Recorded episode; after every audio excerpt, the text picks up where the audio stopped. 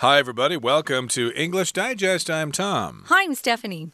And as we continue marching through the month of March, we're going to be talking about eating, which is something we have to do at least three times a day. Unless you count your midnight snack and then you have four meals a day. Or unless you're fasting or something, then you may only have one or two meals a day. But most of us have three meals a day, and sometimes we're going to experience a formal dinner.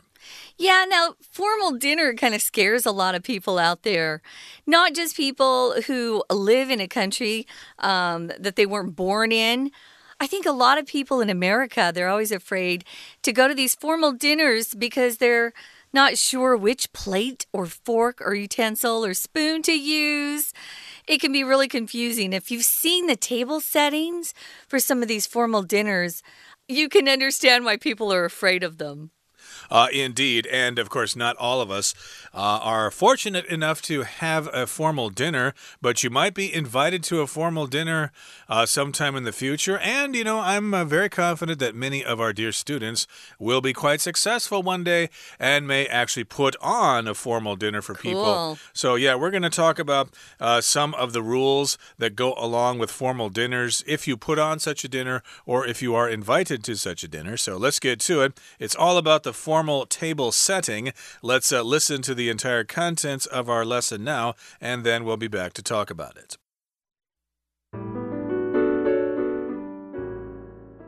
Keep your elbows off the table and your napkin in your lap. These table manners are just the tip of the iceberg. Use our guide to understand the setting of a comprehensive, multi course formal dinner. Cutlery. This is placed from outside to inside in order of use, with the dinner fork and knife flanking the plate on each side. Forks are set to the left of the charger and knives to the right, with knife blades facing inward. The soup or fruit spoon goes to the right of the knives. Plate setting. The largest plate, the charger, is the focal point of the table setting. Service plates or the soup bowl are set on the charger as each course arrives. The charger is swapped with the entree plate when the main course arrives. Napkin. The napkin is folded and placed on top of the charger before the service. The host will place theirs in their lap first, and the guest should follow. Glasses. These are placed to the right, above knives and spoons. The water glass sits closest to the diner, followed by the white wine, red wine, and champagne glasses at the outermost edge. Bread dish and butter knife. Dessert spoon and fork. Dinner fork. Fish fork. Salad fork. Dinner knife. Fish knife. Salad knife. Soup spoon. Water glass. White wine glass red wine glass, champagne flute.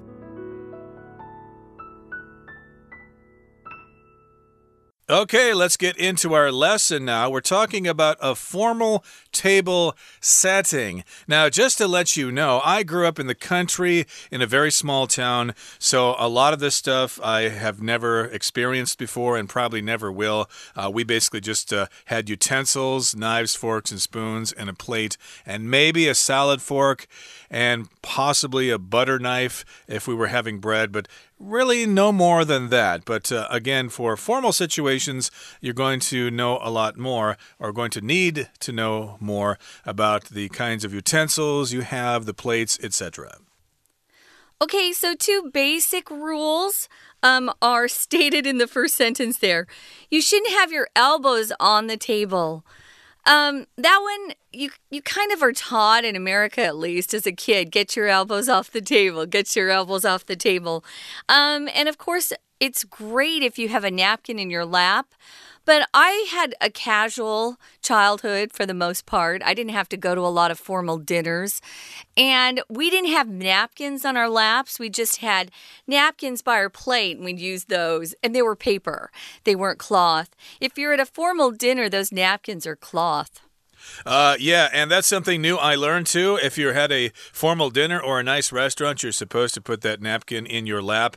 But uh, to me, that kind of means that you're assuming that you're going to be a sloppy eater. So I think to me, that's uh, kind of strange to actually expect food to fall down there. Uh, yeah, I was like you. Uh, basically, when I was a kid, we had the napkin to the side there in case we needed it, which -huh. we used at the end of a meal.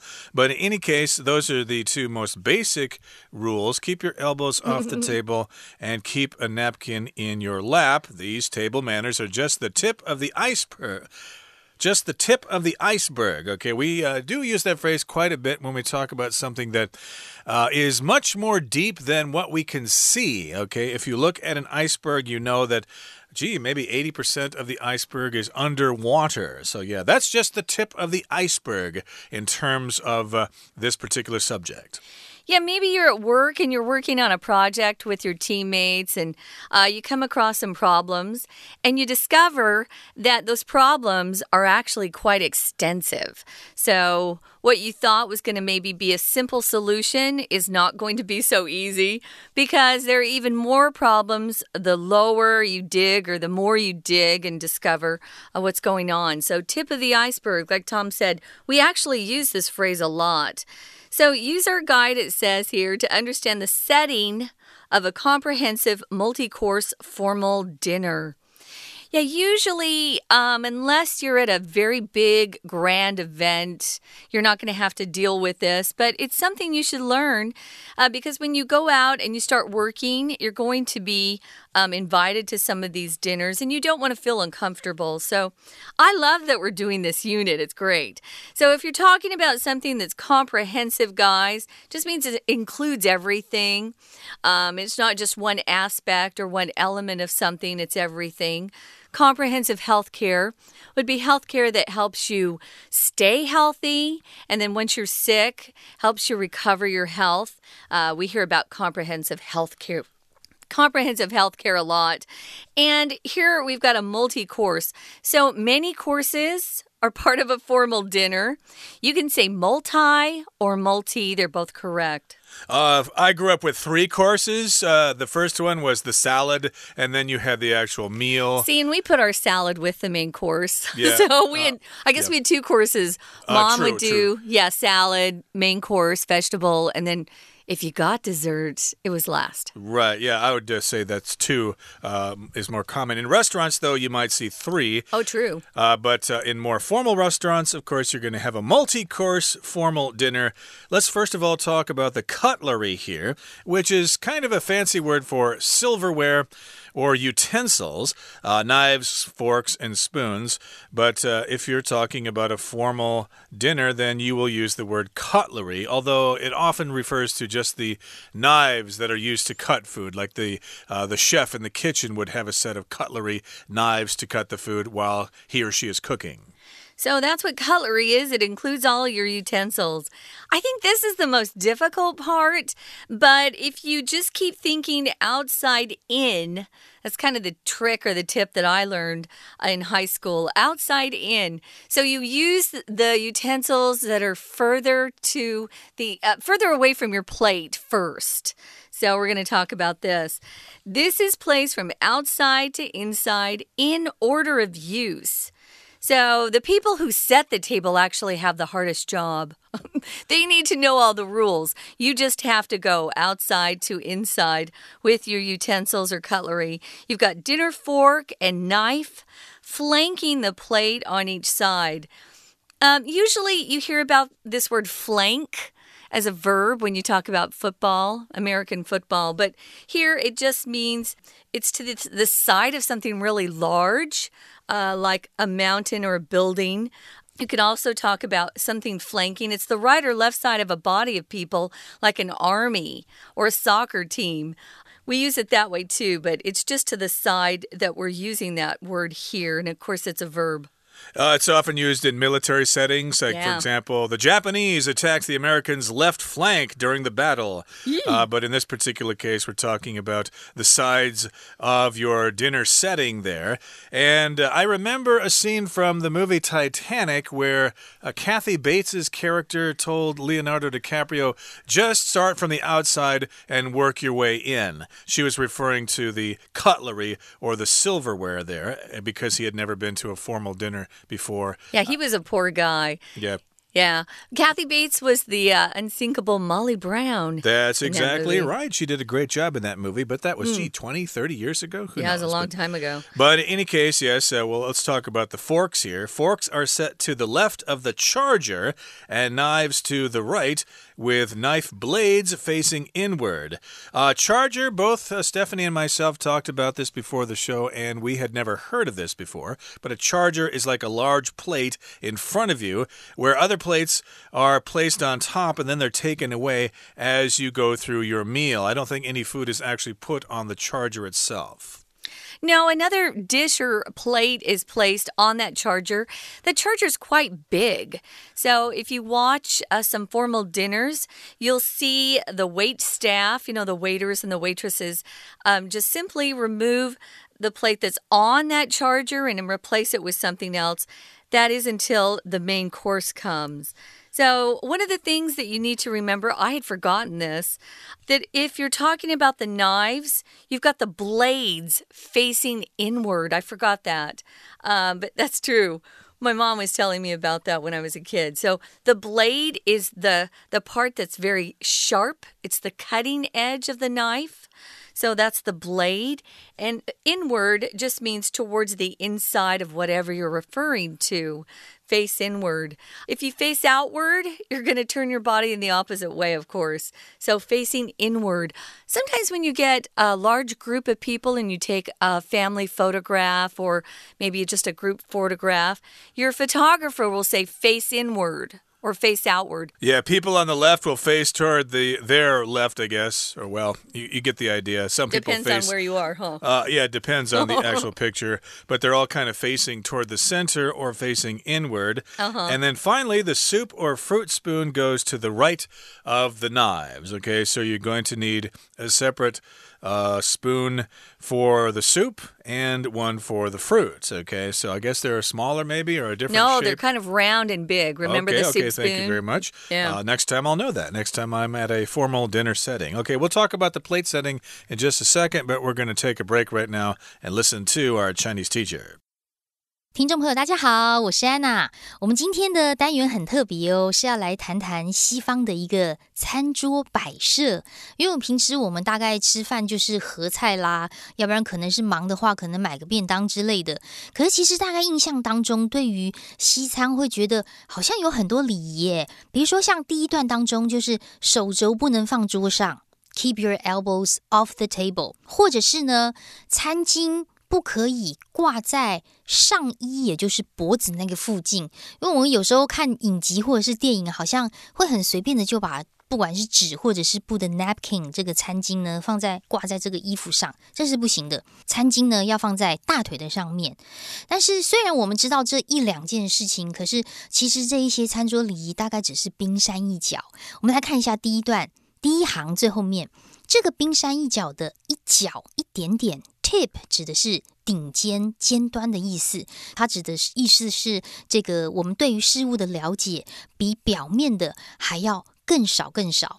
也就是说，我们今天跟明天其实会谈很多很多有关于餐桌摆设啦，或者是餐桌礼仪啊这些东西，而且还没有全部讲完哦。所以我们来赶快看一下，第一个餐具方面，cutlery。这个一部分到底应该要怎么摆呢？因为西方有叉子、刀子、汤匙、盘子这些东西很多。首先呢，有一个大原则的方向，就是先使用的要放在比较外面，后使用的摆在比较里面。所以我刚刚讲这个概念就出现在餐具这个部分的第一句：This is placed from outside to inside，从外面到里面。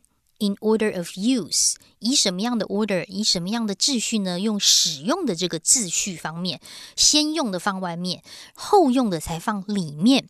可是这句话当中啊，我们要注意一下，有一个 with 的用法，在这里，因为 with 你要注意，它是一个介系词，所以介系词后面如果碰到一个动作动词的话。就不能用动词的原形或过去式，一定要用动词的 ing。所以附带的状况，我们回到第一句，附带的状况是 dinner fork and knife 就要放在内侧，flanking the plate on each side。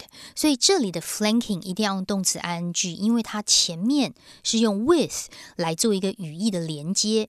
所以同样在这里的第二句，接下来我们也看到的是 with。加上 knife blades 刀锋的话，则是要面朝内，有一个动作是朝哪个方向，用 face 当动词。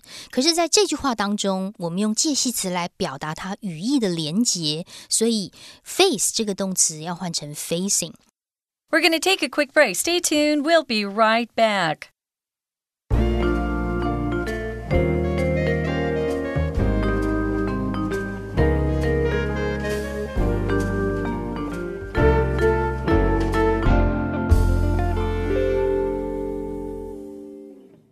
Welcome back, guys. We are talking about formal table settings and how you deal with those if you get an invite or an invitation to a very formal dinner. Usually, when you get an invitation to a formal dinner, you're also quite dressed up. So, that's something you have to consider as well. So, we started off by talking about the basic rules of good table manners. Keep your elbows off the table and your napkin in your lap. Again, they're cloth napkins. Um, you you can uh, pick up your napkin to dab at your mouth if you have food you think is uh, to the side of your lips or something. You don't want to look like a slob. Um, and then we moved on to how the table's actually set. Um, if somebody wants you to set the table, that's the phrase they use. Can you set the table? Mom, my mom would always say that to one of the kids. Hey, can you set the table? So, cutlery, of course, is your utensils, your knives, forks, spoons.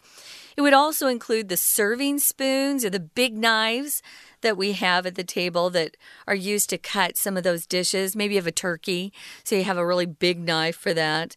So, we also said Cutlery, the big tip we have to give you today is that you need to think outside in when you think in terms of which knife or fork or spoon to use first. Okay, so there you have it for the cutlery or the utensils or the silverware. And the plate setting is next. So the largest plate, the charger, which we mentioned before, is the focal point of the table setting. Uh, when I was a kid, of course, growing up, we did not use a charger, and I would have to wait many decades before I'd actually know what a charger was. well, now we all know a charger is the largest plate, and it's the focal point of the table setting. The focal point is like the main focus. Mm -hmm. Just like at a birthday party, the birthday cake is the focal point. That's where all the attention is centered on that birthday cake with the candles and singing happy birthday and blowing out the candles. Uh, exactly. So in this particular case, yeah, you got to have that charger there. It's just a blank plate, uh, which uh, everything else is placed on and then taken away as you work through the courses in your meal. As I think back, uh, sometimes we'd set a more formal table for Christmas um, when I was growing up, and we'd have that. Uh, I called it the main the main course dish, that was the charger, and then we'd have our soup bowl on top. But we didn't have that many courses even then. So, yeah, that's the charger. Eventually, you're going to be using the plate for your main course, so they're going to take out the charger and then give you that entree plate when the main course arrives. If you're talking about Western, uh, the Western routine or um, order of courses, you're going to get your soup first, super salad. Sometimes they have both, which is really a formal dinner. That charger is swapped with the entree plate when the main course arrives. If something's swapped for something else, we'll also use out as a preposition, swap out, swapped, swapped for, swapped out. Um, it just means it's exchanged for something else. It's traded for something else. And here we're talking about the entree plate. The reason why that word entree has that funny line over it is because it's French. So it's pronounced entree. And that's the entree plates when the big main course arrives, the one you're really looking forward to. Right, so they're exchanged there. Uh, they're traded, you could say. They're swapped. Hey, I'll swap you uh, 12 marbles for some of your uh, baseball cards or something like that. Hey, Tom, did you ever go to any swap meets growing up? No, I don't even know what that is. Oh, it's kind of a place where you take your junk and you trade your junk with somebody else's Oh. junk. I guess I'm uh, from a very small town. We did not have that. You're from uh, a larger city Mm. Yeah, there, little bit. in uh, around Phoenix, Arizona. There, but in any case, yes, they exchanged those plates there. The charger is taken away, and then the entree plate is is uh, set there Mm-hmm. in its place. And entree is like the main course of the meal. If you ordered a steak or fried chicken or crepe Suzette or vichyssoise, uh, boeuf bourguignon or whatever, uh, those might be some of things some of the things you ordered. And the next thing is the napkin, okay? The napkin, which of course you're going to need to wipe your mouth as uh, food kind of stains the corners of your mouth and maybe stains your hands a little bit. So, yes, the napkin is folded and placed on top of the charger before the service. Now, that I've seen. Uh, before you sit down at the table, you've got a nicely folded napkin on that charger there, on that plate there, and uh, that looks pretty cool. And then the host or hostess, if it's female, sometimes we do use that term, uh, that person will place theirs in their lap first, and the guests should follow. So after you sit down, you got to check out the host and see if he takes the napkin and puts it in his lap or her lap, whatever the case may be. And when they do that, then you can do it too. Last but not least, we have glasses. These are placed to the right above the knives and spoons. So we've got an order for these as well. The water glass is going to be closest to the diner, the person eating, followed by the white wine glass. Because some people will actually drink both types of wine, white and red. Um, and then there's the red wine after that, and then the champagne glasses at the outermost edge. When you're talking about something that's at the outermost edge, it's the farthest away that it possibly can be from the center or middle of whatever you're talking about. Brad, this is a kind of an art too. There are different glasses for different kinds of beverages.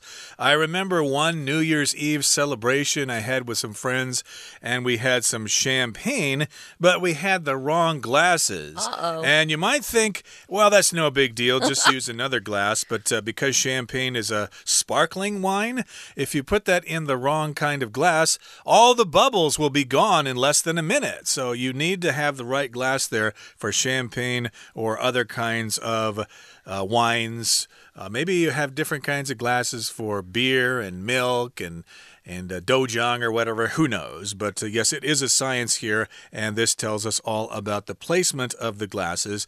Above the knives and spoons, again, you've got a water glass, you've got a glass for white wine, one for red wine, and then a champagne glass. I think champagne, you can all figure that out because the word in Chinese is a transliteration of this word. I think it's xiangbinjiu or something, champagne, which I think is actually a region in France where these grapes are grown. It is. So I wanted to mention if you don't drink like I don't drink anything, uh, well, water. Um, you need to inform the waiter or waitress because they are going to be constantly trying to refill glasses and it's it's difficult if they don't know and so they might start trying to refill or at least give you the wine. So what I do is I tell them I don't I don't want any wine or champagne and they just take the glasses away. And then the the waiter who follows up because sometimes they share tables the next waiter will know that I don't want wine, I just want water. So it's really good to inform the wait staff if you need something in particular. And that's nothing to be ashamed of because not everybody drinks alcoholic beverages.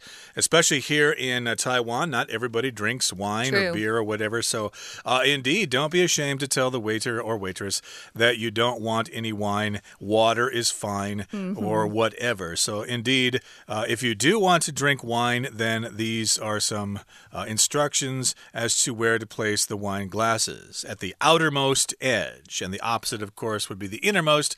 Outermost is the one or the area farthest from you. Now, we've got a list of all the different kinds of utensils and glasses here, but there's one we do want to focus on the champagne flute. Why don't we call it a champagne glass?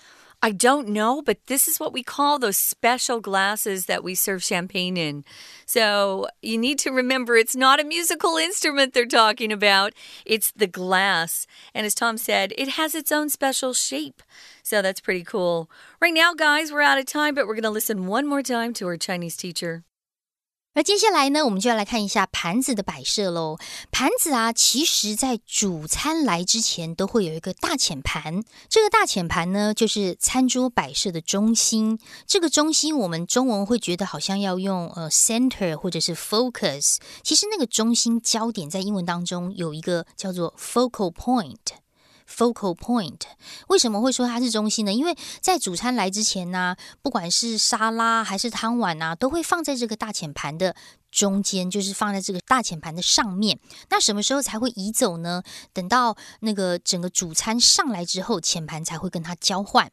所以这整段呢讲的重点是在这里。不过我们可能要稍微注意一下，在这个盘子摆设这一段当中，第二句中间有一个 s，这里的 s 是 when 连接词，表示时间的意思。而下面第三句当中，我们可能要看一下和什么什么交换，用 swap 这个动词 swap。而所谓的主餐叫做 main course，main course，因为在西餐当中啊，都是一道一道上的。而不是全部摆在那个桌子的上面呢，由大家来分食。接下来我们看一下 napkin 这个餐巾。餐巾呢，原则上在上菜 service 之前都会放在大浅盘的上面。然后什么时候才可以把餐巾放在你的大腿上呢？要等到主人，也就是请客的主人，把他们的餐巾放在腿上之后。宾客才可以再跟着。最后面，我们来看一下杯子。杯子的摆设到底要怎么摆呢？因为其实，在西餐当中啊，有好多杯子，例如水杯、白酒杯、红酒杯，甚至到最后还会配一个香槟酒杯。所以，杯子的摆设，我们来看一下第一句：These are placed to the right，放在右边，above knives and spoons，所以是右手边放在刀子、汤匙的上面一点点。那么接下来的顺序就是水杯呢，则会最靠近 the diner 用餐者。不过在第二句话当中，它的动词用的是 sit，sit 这个比较特别。逗点之后的 followed 其实是省略了 and is followed，因为它是被什么什么跟着，它是被白酒杯、红酒杯跟香槟酒杯所跟着。所以在句子当中，为了要表达一种顺畅跟简化。把连接词的 and 省略，后面的 be 动词就可以直接删掉了。没有这个连接词的话，动词就变成 ing。可是 be 动词的 is b e i n g 在简化当中常常也会整个省略掉，所以在这里是一个句子简化。那当然，酒杯这个部分的摆设则是会在边缘的最外面，the outermost。以上是我们今天的课程，明天还会谈到不同国家的 table manners。别走开哦，我是安娜，拜拜。Okay, that brings us to the end of our lesson for today. Thank you for joining us, but uh, we're going to continue talking about table manners in different countries here, not just the tableware, but actually customs involved when you have dinner in France, Thailand, India, and Mexico. So please join us then. From all of us here at English Digest, I'm Tom. I'm Stephanie. Goodbye. See ya.